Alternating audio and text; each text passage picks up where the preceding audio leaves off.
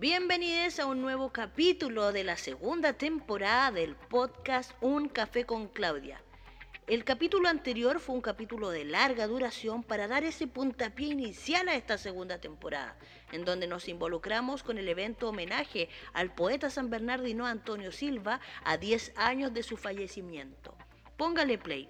Y comentarles también que estamos desde más plataformas, sí, no solamente en Spotify, sino también en el podcast de Apple y de Amazon. Así, moi, Claudia Kennedy, continúo acompañándoles para entrevistar y difundir la labor, opinión y vida de distintos agentes culturales. En esta oportunidad, en este capítulo, converso con el escritor y apicultor oriundo de Talca, Miguel de Junamuno, es su seudónimo. Descubramos juntos qué le interesa escrituralmente hablando. Hola, estamos de regreso con las entrevistas en esta segunda temporada del podcast Un Café con Claudia, disponible por supuesto a través de Spotify, a través de laotracostilla.cl, en redes sociales. Me pueden seguir en el Instagram arroba Kennedy, además claro de el Instagram de arroba oficial la costilla. Quien me acompaña es el escritor Alejandro Yáñez Salcedo, más conocido como Miguel de Unamuno con H. Eh, ¿Cómo estás Alejandro o Miguel? ¿Cómo quieres que te diga? Eh, mira, a esta altura yo, yo tengo la sensación de que Miguel de Unamuno está como dejando de lado al pobre Alejandro Yáñez. Eh, bueno, muchas gracias Klaus por invitarme a tu, a tu espacio. Eh, gracias a Mónica también y gracias también Gabriel por recibirme en forma tan fraternal. Miguel viene viajando desde la séptima región, aunque entiendo que no desde el sector como más asequible. Correcto, yo vivo desde Talca hacia un sector que se llama Corralito, muy cerca de San Clemente. Eh, vivo en el campo, lo más cercano, siempre me llama mucho la atención la cordillera. ¿Hace cuánto vives ahí? Bueno, ese sector yo lo compré hace como 10 años atrás, cuando yo estaba en Santiago, lo pude adquirir y es mi refugio, digamos, ¿no? Así que ahí, ahí, vivo, ahí hago mi vida.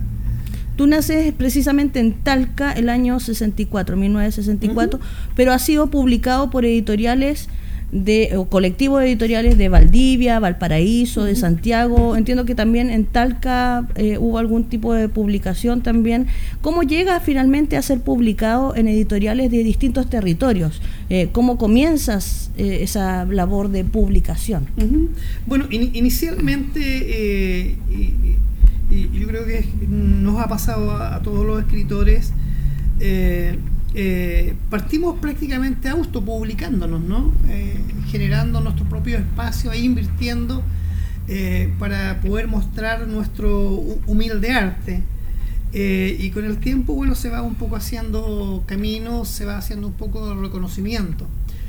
Y, pero para serte franco, Clau, yo hasta ahora no he recibido mayores aportes porque en definitiva yo soy como anti antifondar, antifondo del libro, porque tengo mis aprensiones. He participado y, de repente me da la sensación de que como que se repiten mucho los mismos nombres, ¿no? ¿Te decepcionaste finalmente de, al, participar con alguna obra, de no obtener los recursos para el financiamiento? Finalmente ya desistes de, de, eso. Exactamente, pues, pero, pero también eh, uno lo puede enfocar desde dos puntos de vista. Uno, de que precisamente estamos en un sistema eh, neoliberal de mercado en donde el sistema y la posibilidad de difundir tu obra responde también al, mismo esquema, digamos, ¿no? De hecho, el Fandar habla de producto. Para, para, que para, para, para desayunarnos, desayunarnos, digamos, ¿no? Entonces, eh, eh, como, como te digo, la realidad no es distinta para efecto de la gente que quiera publicar. Y en tal sentido yo creo que es como eh, dinámica de todos los escritores que en el fondo entran prácticamente a pagar para que se publique su obra sería maravilloso si fuera al revés, digamos. Mm. Yo tengo la sensación y en ese sentido creo que si es que somos capaces de darnos cuenta inmediatamente del significado que tiene la nueva propuesta de la nueva constitución y aprobarla como debiera ser, creo yo, eh, este tema de la difusión cultural debiera tener otro, otro valor. ¿Has participado en alguna instancia, cabildo, para estas propuestas de, nueva constitución, en, enfocado como en temas de, cultura, del libro, desde, desde, el territorio, desde Talca? Eh, estamos, estamos cercanos y estamos trabajando en esa línea, digamos, la difusión, la participación a través de eh, de, la doble vida. Yo tengo también una doble vida que es mi vida de militancia política, ¿no? Y a través de, ese, de esos espacios, sí, perfectamente estamos permanentemente sugiriendo la línea y hacer entender de que eh, los espacios culturales no son mercancía, como bien dices tú.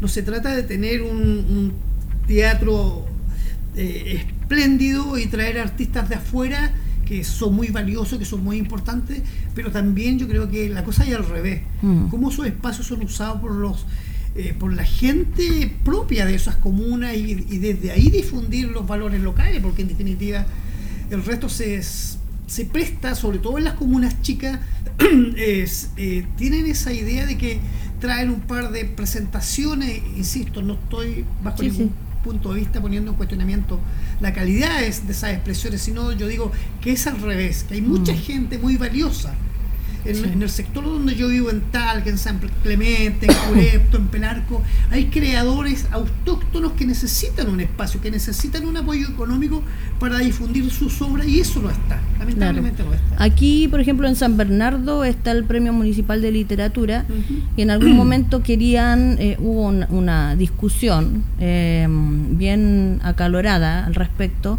de eh, que no fuera, por ejemplo, que no, no concursaran escritores de la comuna solamente, sino abrirlo, por ejemplo, a la provincia del Maipo. Pero dentro de la discusión que se dio en una instancia, durante pandemia online, por ejemplo, eh, lo que finalmente se, se, se, esgrimió fue que continuara siendo el premio municipal y las razones para ello estaban enfocadas en lo que tú dices, precisamente, porque el concurso municipal de literatura que entrega una buena suma de dinero, eh, actualmente serán cerca de 800 mil pesos en primer lugar y, va bajando eh, segundo y tercer lugar en distintos géneros, ensayo, cuento, novela, bueno, ensayo referencial, cuento, novela y poesía. Eh, quería abrirse al área de dramaturgia, pero por temas administrativos, que hay que pedir la sesión de, de, los concejales que aprueben un nuevo presupuesto, etcétera. Pero la idea era finalmente que la comuna de San Bernardo y la política cultural de San Bernardo no existe como política cultural.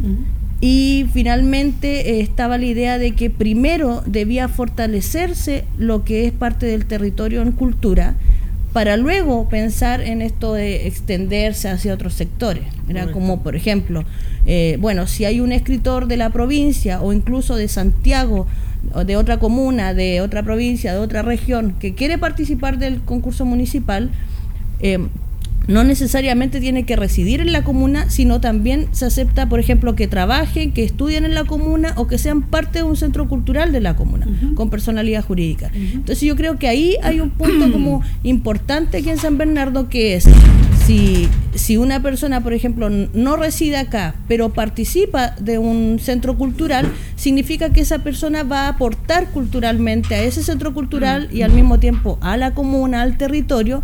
Y claro, eso es como lo que, lo que se espera y por eso eh, eh, ese tipo de argumentaciones se entregaron para que no, no, se, no se escapara de algún, de algún modo. Oye, em, me llama la atención un poco los nombres de algunos libros tuyos. Pero también eh, el hecho de que publicaras con una editorial Marana Maranata. Maranata. Maranata. Sí.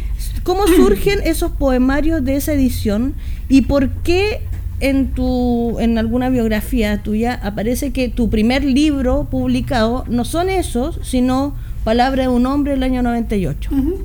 Eh, mira, lo que pasa es que inicialmente, eh, y lo conversábamos recién con, con don eh, Gabriel, hubieron tres, tres, textos, yo diría. Uno se llamaba Cara de Hombres, que yo lo hice cuando tenía 17 años, 18 años. Misántropos. Misántropos. Y Enhorabuena. Y Enhorabuena, que fueron tres auto, autoediciones en el fondo con muy pocos recursos, eh, sabiendo nada de, de poesía en el sentido de la, de la sistematicidad de la poética y, de, y del aprendizaje propio que tiene que tener cada escritor, porque Mm. uno puede escribir, pero cuando entras a mostrar a los demás tus trabajos, el resto con justo derecho te entra a sugerir, te entra a criticar y Mm. a decir, mira, esto, eh, oye, este lugarcito común ya, ya fue ya. po".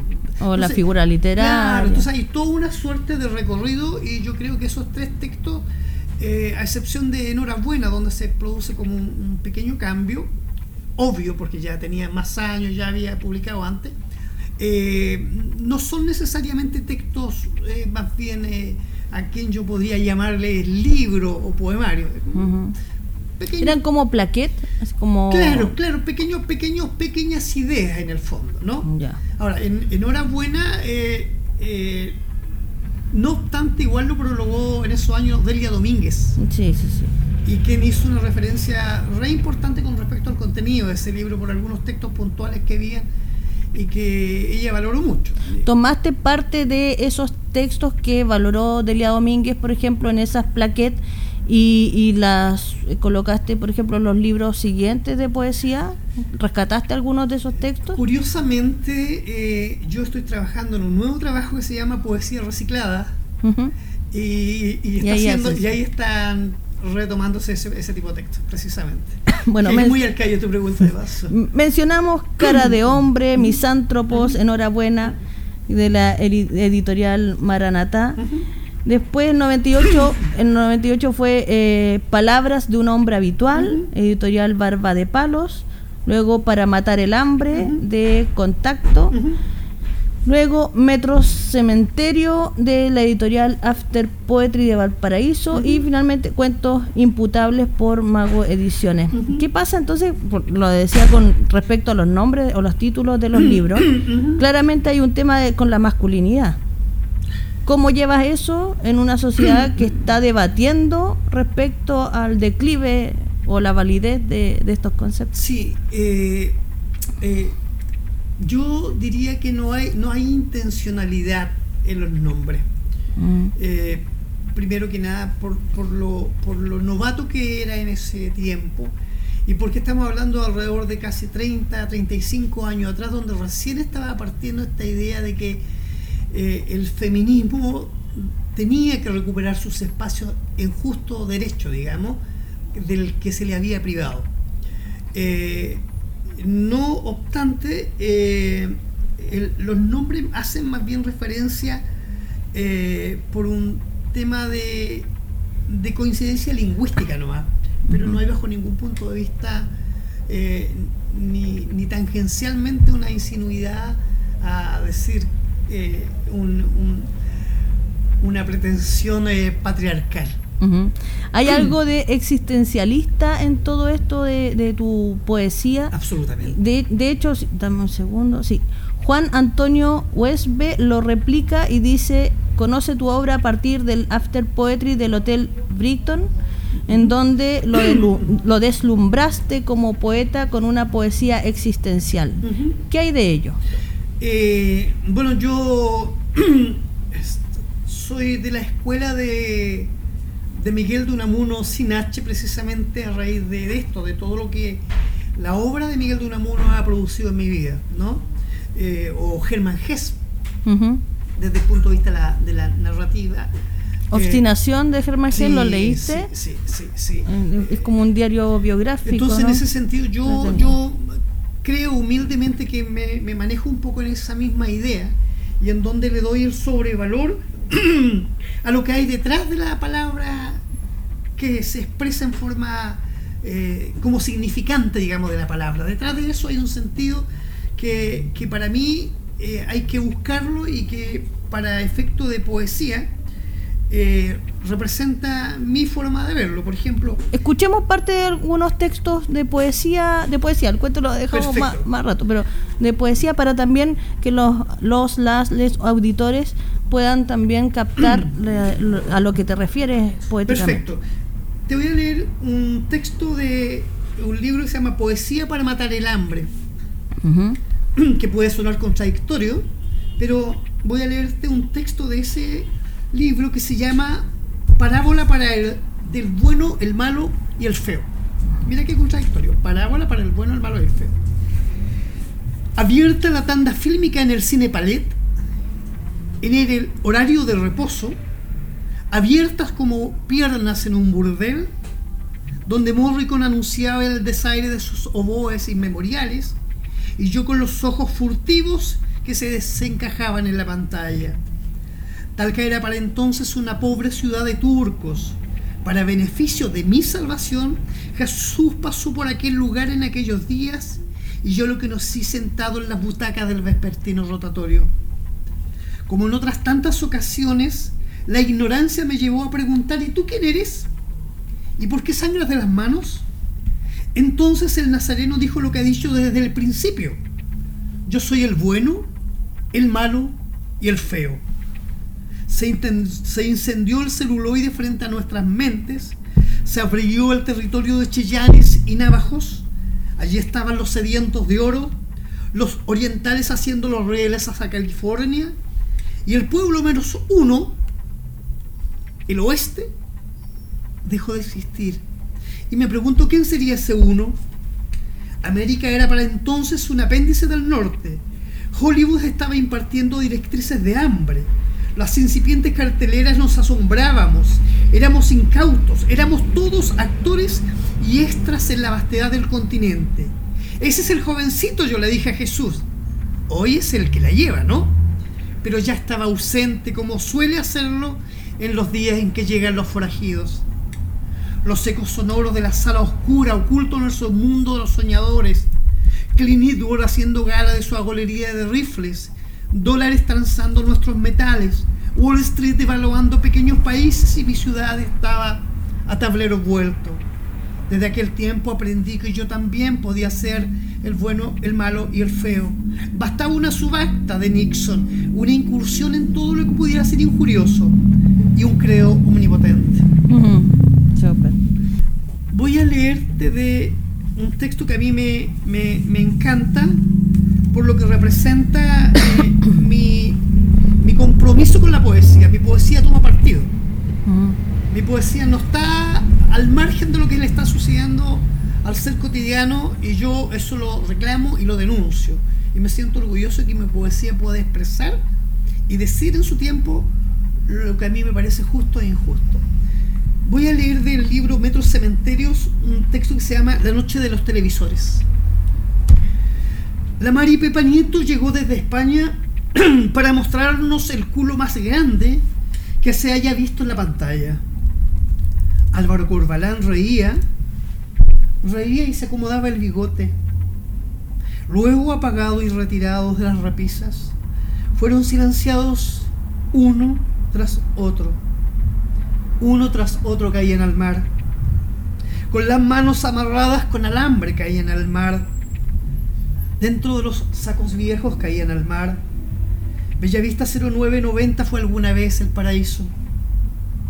En el televisor Antú vimos la llegada de los misiles a Cuba. Chile empataba con los rusos. Pero los destacamentos reían. Por la puta madre, reían y quemaban los libros en las esquinas. Se apagaron los televisores en la única casa con ventanas en la manzana de mi adolescencia. Los apagaban y les perforaban el cráneo. Los apagaban y los llevaban a los basurales. En sábado gigante reían, reían y los televisores iban al mar. Eran ríos, eran pozas, eran vertientes con cara de mar. Aún prendidos, iban al mar. Este poema que es producto de una antología hecha por After Poetry Valparaíso, eh, dentro de las lecturas del Brighton que hacíamos con mi querido amigo, recalco eso, Juan USB, eh, hay un texto que un poco escapa a, las, a las palabras que suelo yo decir en poesía y que de alguna manera trastoca eh, algunas líneas que dijera en forma tan bella Whitman. Y se llama Me amparo en el amor. Me hace bien el amor. Y no hay mejor camino que ir en compañía del amor. Por ello amo cada gota de vida, cada muerte, sí también. también amo la muerte. Amo todo lo que ha de venir sin saber qué me depara. Amo todo lo que me niegue a amar. Amo la ignorancia, pues así se puede saber. Amo el sol que se degrana sobre la simiente de los niños. Amo la lluvia y su reinado de charcos. Amo el vendaval, la luz de la mañana. Amo la casualidad como partera improvisada de lo, que no se espera. Amo mi enemigo, aquel que entre más me odia, más le amo. Y justifico su existencia. Amo la iglesia de todos los seres. Amo el aquelarre, las tertulias de poetas. Amo el aprendizaje de los delfines. Amo el dolor como fruto de decoro y transparencia. Amo la vejez como si fuera una segunda niñez. Amo la mujer con toda la desnudez de las mujeres. Amo su útero, sus pechos inagotables. Amo el trabajo y la flojera. Amo la furia del león y el ciervo que muere entre sus dientes. Amo los peces. Amo las aves y la tierra. Amo a la madre tierra. Amo a la madre puta. Amo a la madre abandonada. Amo a la naturaleza como la única diosa de todo germen. Amo los recodos de tu cuerpo. Las orillas de los lagos. Las rabietas del mar Amo la luna siempre en celo y las estrellas de los metales de la tierra. Amo confesarme sin un asesino frente a los hombres. Soy y amo los conis sin derecho. Amo mis manos y amo mis ojos. Amo la poesía. Amo todo, todo lo que amo. Amo lo humilde y al déspota y al traidor. Amo al dictador que hay en mí y en ti. Amo al pueblo que irrumpe. Amo las ventanas que hablan de días mejores. Amo el bien y el mal como natural testigo de lo que somos. Amo el dolor. Amo todo lo que no amo. Amo todo lo que dejé de amar porque también más lo amo. Amo el olvido y su arrepentimiento de auroras. Amo el reencuentro y los enjambres de abejas. Amo los piratas y los bucaneros. Amo todas las costillas de mi patria. Amo el bosque. Amo el sur. Amo todo lo que amo y lo que dejé de amar también lo amo. Amo el origen de los territorios, el espacio infinito, el punto equidistante entre tu boca y la mía. Amo los pueblos nativos, la modernidad y las lanzas de piedra. Amo el bufón y los bienes comunes. Amo al más humilde de los poetas. Amo su lira y su poesía honesta. En este mismo esta misma antología hay un, texto que yo lo hice para el estallido social. Y se llama Alabanza a la cacerola. Dice, la ciudad entera escucha el recinar de la cacerola, artefacto con ropa de aluminio ennegrecido por el humo del fogón, tambor mineral, garganta de tarro que grita con la cuchara de palo, sobrina de los viejos alerces Vengo a lavar tu aroma de viejos pucheros, de las papas incas en tus viejas costillas, diapasón que grita, chispas de bocas que golpean contra tu memoria y que se desbordan por las calles de los que claman no a la muerte traicionera, no a la mentira astuta como la serpiente, no a la vejez indigna. Salgan a la calle sartenes, pailas y carcerolas, que la rebeldía se haga sonido como esos que hacía mi madre desde la cocina extrema de mi niñez. ¿Quién iba a imaginar que los seres de la vajilla serían indomables? Alabo a la cacerola de cuero de arcilla del vidrio más fino, aquella que alimenta la misma clase que hoy reclama y que yo golpeo sobre tu dorso, sobre tu enagua. Firme aprieto la oreja que oye a los miles que se alzan. Con hambre de justas palabras diremos que sí hay hambre y cantarán las cacerolas soñadoras de humo, heridas de amor por el fuego. El aullido nos agrupa, nos llama, nos convoca. Por todos los caminos se despiertan los pueblos y mi cacerola grita patria. Súper. Súper buena, buena selección. ¿Qué quieres que te diga? Muchas se, se, nota, eh, o, denota un poco tu poesía, eh, esto de denuncia, Em, también hay un aliento extenso, largo, hay relato, eh, claramente hay imágenes. Tú me decías que en un principio, como al parecer, no eras como muy asiduo a la corrección o a estar en talleres, pero con el tiempo ¿Empezaste a ir a algún taller literario o fue a través de eh, conversaciones con otros escritores que empezaste a, agarrar eh, esto, estas técnicas literarias eh, o a definir las técnicas literarias dentro de, tu, de tus poemas, de tu obra? ¿Cómo fue ese proceso? curiosamente, y lo digo que curiosamente, siendo yo profesor especializado en lenguaje, Eh, y si ustedes se fijan, yo escribo más bien instintivamente. Y, de repente se me ocurre una idea y me meto en Face y no tengo ninguna pretensión, eh, comillas, que vean el texto porque yo el Face lo uso como, como mi cuaderno. Y normalmente en, la premura de poder escribir la idea antes que se me vaya, cometo errores gramaticales, de ortografía. Lo tengo clarito, lo tengo clarito. Pero una vez que yo selecciono esos textos, ya empiezo a trabajarlos. Y en ese sentido yo más bien soy un poeta autodidacta, que han influido poetas eh, muy importantes en mi vida, por supuesto. Como no nombrar a la gran abejita Delia Domínguez, cómo no nombrar al gran Jorge Torres, la poesía de Clemente Riedemann, cómo no nombrar acá a Giovanni, a Carmen Berenguer, a Alejandra del Río, en fin, los grandes y grandiosos poetas. Este es un país muy especial, que eh, cuando dicen este, este, como tan mentado ah, lugar común de decir que tú levantas una piedra y aparece un poeta, pero no es solo que aparece un poeta, aparece un gran poeta, po. Si ese es el tema. O sea, no Chile tiene, no solo Chile tiene una particularidad de tener grandes poetas, sino poetas de una salud muy buena, de muy buena calidad.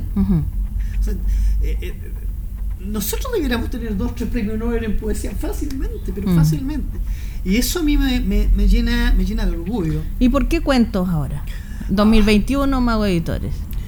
Eh, cuentos imputables. Aquí voy a como entrar en, en tierra fina porque cuando me hicieron esa pregunta, y, espero no, no, no, no ser eh, hirientes, eh, precisamente porque mi recorrido de la vida, ya tengo 57 años, por lo tanto, estos años que he recorrido siendo, intentando ser poeta, a mí me cuesta mucho definirme como poeta, más bien intento ser un poeta, ¿no? Y, por eso valoro cada uno de, de los que pudiera escribir, el más humilde de los que tengan la intención del arte de escribir. Hágalo, hágalo, porque su poesía es valiosa más de alguna sorpresa nos puede dar. Entonces, de repente yo sentí que como bien dices tú, a veces eh, el, tener el título de poeta requiere cierta, cierta escuela, ¿no? Mm. Pulirse, eh, participar de talleres, escuchar a los viejos poetas, leer, leer buena poesía, analizar lo que analizar la buena poesía y eso te va dando un formato que en algún momento uno pilla la hebra por la cual debe ir el camino. Entonces en este en ese contexto yo siento, por favor discúlpame lo que los que se puedan sentir un poco tocados, pero no es mi intención. De repente tengo como la idea de que a veces resulta como fácil ser poeta, es decir, yo escribo poesía. Entonces yo digo, a ver, pero si, tampoco se trata de hacer un juego de palabras, o sea, la poesía no tiene que ver con juego de palabras o con estas antítesis que de repente se producen en el sol, mi vida estaba oscura, ¿te fijas? Mm. Que, que, puede sonar lingüísticamente muy bonito, pero en el fondo es un territorio ya explorado. Entonces yo dije, no, tengo que ir a un área en donde a mí me requiera mayor eh, capacidad y mayor eh, trabajo poder eh, crear. Y me decidí crear este cuento, estos cuentos que se llaman cuentos imputables. Son una recopilación de cuentos. Son 10 cuentos que marcan el punto de vista de un poeta que mira el desasosiego de la gente que ha delinquido desde una mirada no condescendiente al delito, sino más bien de la ausencia de un Estado que no ha sido capaz de resolver en ellos la posibilidad primero de falta de oportunidades, que es de entrada una de las situaciones por las cuales creo yo la delincuencia se produce, por la diversidad, porque no hubo escuela, no hubo familia, etcétera, pero también porque hay un Estado que no es capaz de entregarle a esas personas que son capaces de pasar su etapa y reinsertarse, encontrar en la sociedad una respuesta precisamente para que ese reinserción se produzca. En esos términos está planteado. Son 10 eh, cuentos y te voy a leer el más cortito eh, y que dice relación mucho también con la temática de la poesía. Y este cuento se llama La fuga de Salo Luna. Desde muy pequeño, el Salo Luna se sintió atraído por las bellas melodías que cantaban esos niños caucásicos que habitaban el interior de Villa Baviera. Escuchaba desde la distancia los ecos angelicales de esas vocecitas cuyas tonalidades exaltaban el acento germánico tan fácil de distinguir en esa área rural. Al oírla le producía algo especial, mezcla de alegría y nostalgia, lo cual orientaba sus oídos para sentirse cercano y ser parte de ese selecto grupo. Los sones marciales y religiosos que cada domingo por la mañana se repetían año tras año como un rito de devoción. Le fue difícil comprender cómo de un día para otro formó parte de ese coro de querubines. Solo recuerda que uno de los jerarcas vino hasta su hogar para llevárselo al enclave. Tampoco entendía por qué el tío permanente le hizo parte de su cofradía de niños. Sin embargo, siempre escuchaba de su boca decir a los cientos de incondicionales servidores que allí habían, por favor, perdón a los que hablan alemán. Los Miner liebt son my home. Dejad que vengan a mí esos niños predilectos. Ese grupo de niños especiales que lo acompañaban permanentemente, habían varoncitos de ojos azules que lo acompañaban permanentemente. Y como si hubiera sido seleccionado minuciosamente, hijo de cepas teutones y prusianas, también niños chilenos hijo de campesinos del sector, curiosamente también de ojos verdes, pero que en este caso eran fruto de una pasión del fondo y del patrón del fondo, que dejó su sello en ellos. Años más tarde, cuando escapaba junto a Tomías Miller cruzando el río Pinmarken, nadando bajo la angustiante oscuridad de la noche y al acecho de sus perseguidores, había logrado junto al joven alemán burlar la férrea guardia de seguridad. Estaban dispuestos a dar la vida por estar libres de aquel lugar pasado el tiempo y ya siendo casi hombres, ¿quién iba a pensar que vendrían a sus mentes aquellas cancioncitas que escuchaban en su niñez? El río Pimalquén era el límite territorial de su enclave alemán. Allí se podía entrar o salir con la venia de sus líderes. Bien lo autorizaba el doctor o directamente el mismo Porchofer. Por lo que escapaban, escapar del lugar era una hazaña para entonces, al menos, poco veces vista. Iban corriendo desesperados con mucho miedo y presintiendo que de ser alcanzados sufrirían en carne viva el desprestigio y el castigo más cruel que podrían imaginar. Iban dispuestos a todo. Habían visto en carne propia la tortura y los sentimientos que le eran expuestos, los que no acataban las órdenes estrictas y crueles que se le imponían. Iban mojados siendo niños y hombres al mismo tiempo, mientras tras ellos escuchaban los disparos y el ladrar de los perros que los perseguían, y aún así el salo, producto del miedo, tarareaba Living Agustín, Agustín, Living Agustín. Semanas más tarde, ya libres, tanto Tobía como Salo Luna declaraban en la embajada alemana, en la capital de Santiago, y dirían que esas cancioncitas tantas veces entonadas por cientos de niños más que cantos, eran gritos de espanto y de dolor. Oh, qué, fuerte. Pero qué entretenido, o sea, fuerte, sí, pero qué entretenido que en tu obra poética y narrativa en cuentos, digamos, eh, hay una mezcla de cultura pop, denuncia y búsqueda de justicia social. Eh, es interesante esa mezcla. Eh, no es no es tan no es tan común de, apreciar en, en la escritura, pero es un, es un es muy interesante porque finalmente la el contraste que se realiza entre la búsqueda de justicia social, lo que ocurre en la sociedad, la pobreza con la cultura pop, con mencionar, por ejemplo, a Salo Reyes en este cuento, o a, la artista del Bim Bam, eh, eh, a la Maripepa. A la Maripepa, mm, mm. y, qué sé yo. Ah. interesante. Oye, hay, algo que no quiero dejar pasar, que es que tú eres apicultor. Sí. Eh, formado en las escuelas de Chiloé, ¿cómo- ¿Qué año fue eso y cómo se, se dio eso? El año, el año eh, 82, yo estaba precisamente en Santiago, vivía en la parroquia San Isidro. Y bueno, por esa circunstancia de la vida, vuelvo, vuelvo a Talca, porque Talca es mi ciudad natal, digamos, es, es mi trueno querido. Pero yo he hecho muy poca residencia en Talca. Recién estos últimos años he decidido estar permanentemente y ya pensando en, en emigrar a mi amado sur. Yo soy un hijo adoptado del sur y, me, y me debo al sur. Eh, bueno, eh, ¿Adquieres los conocimientos de apicultura en la escuela? lo que pasa es que yo en la Escuela Agrícola de Chiloé eh, me gradué como técnico agrícola. Entonces, el año 86 deseo hacer mi práctica y le escribo a un gran hombre que era Monseñor Alejandro Jiménez, eh, uno de los grandes obispos de la iglesia de la iglesia moderna chilena, eh, Carlos González, ah, Maraño Puga, ¿Ninguno de los que ha nombrado ha tenido ningún conflicto con el tema de pedofilia? No, no, no. Ellos son la iglesia, la iglesia moderna del país.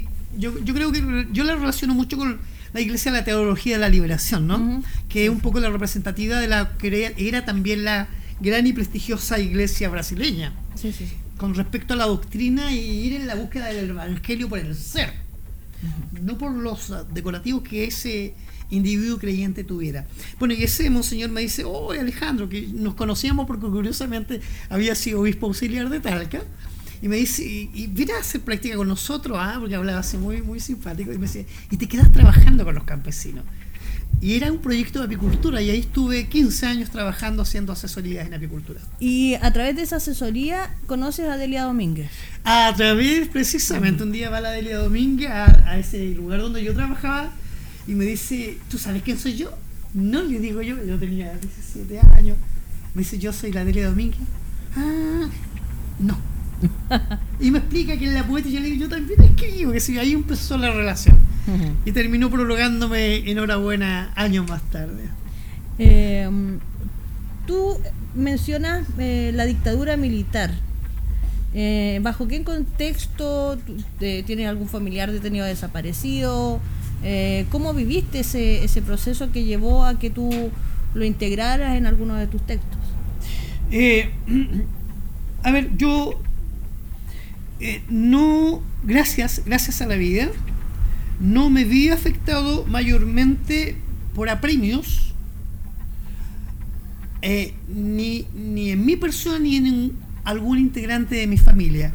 Amigos sí tenía, amigos sí tenía que la pasaron bastante mal, eh, pero yo en esta idea de la dictadura creo que no, hay, aquí, hay, que- aquí hay una visión humana, una visión de sentir que el dolor del otro es mi dolor también como ciudadano, aún pensando distinto. Yo no tengo problemas en general con los que piensan distinto a mí, voy a ser muy, mucho más práctico. Jamás he tenido problemas con gente de derecha que piensa distinto. Pero creo que tiene que haber un marco referencial en el cual siempre hay que ponerse de acuerdo. Y los marcos referenciales son ¿Creemos o no creemos en una democracia? ¿Creemos o no creemos en el valor de la vida? ¿Creemos o no creemos en los derechos humanos? Y para eso no necesitas estar en ningún partido. Necesitas tener un poco de eh, sentido, de sentir que tu hermano también sufre y que tú, si estás viendo sufrimiento, tienes el deber de decir no a eso. No a la mala onda, no a los apremios, no a los abusos.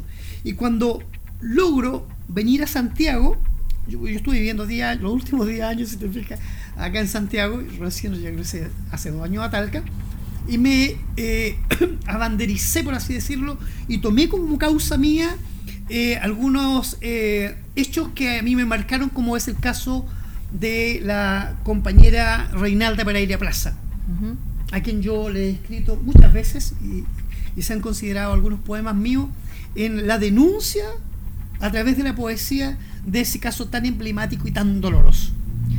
Eh, fui muy, no muy cercano, pero tuve el privilegio de conocer a Anita González de Recabarren y también me siento muy llano a eso.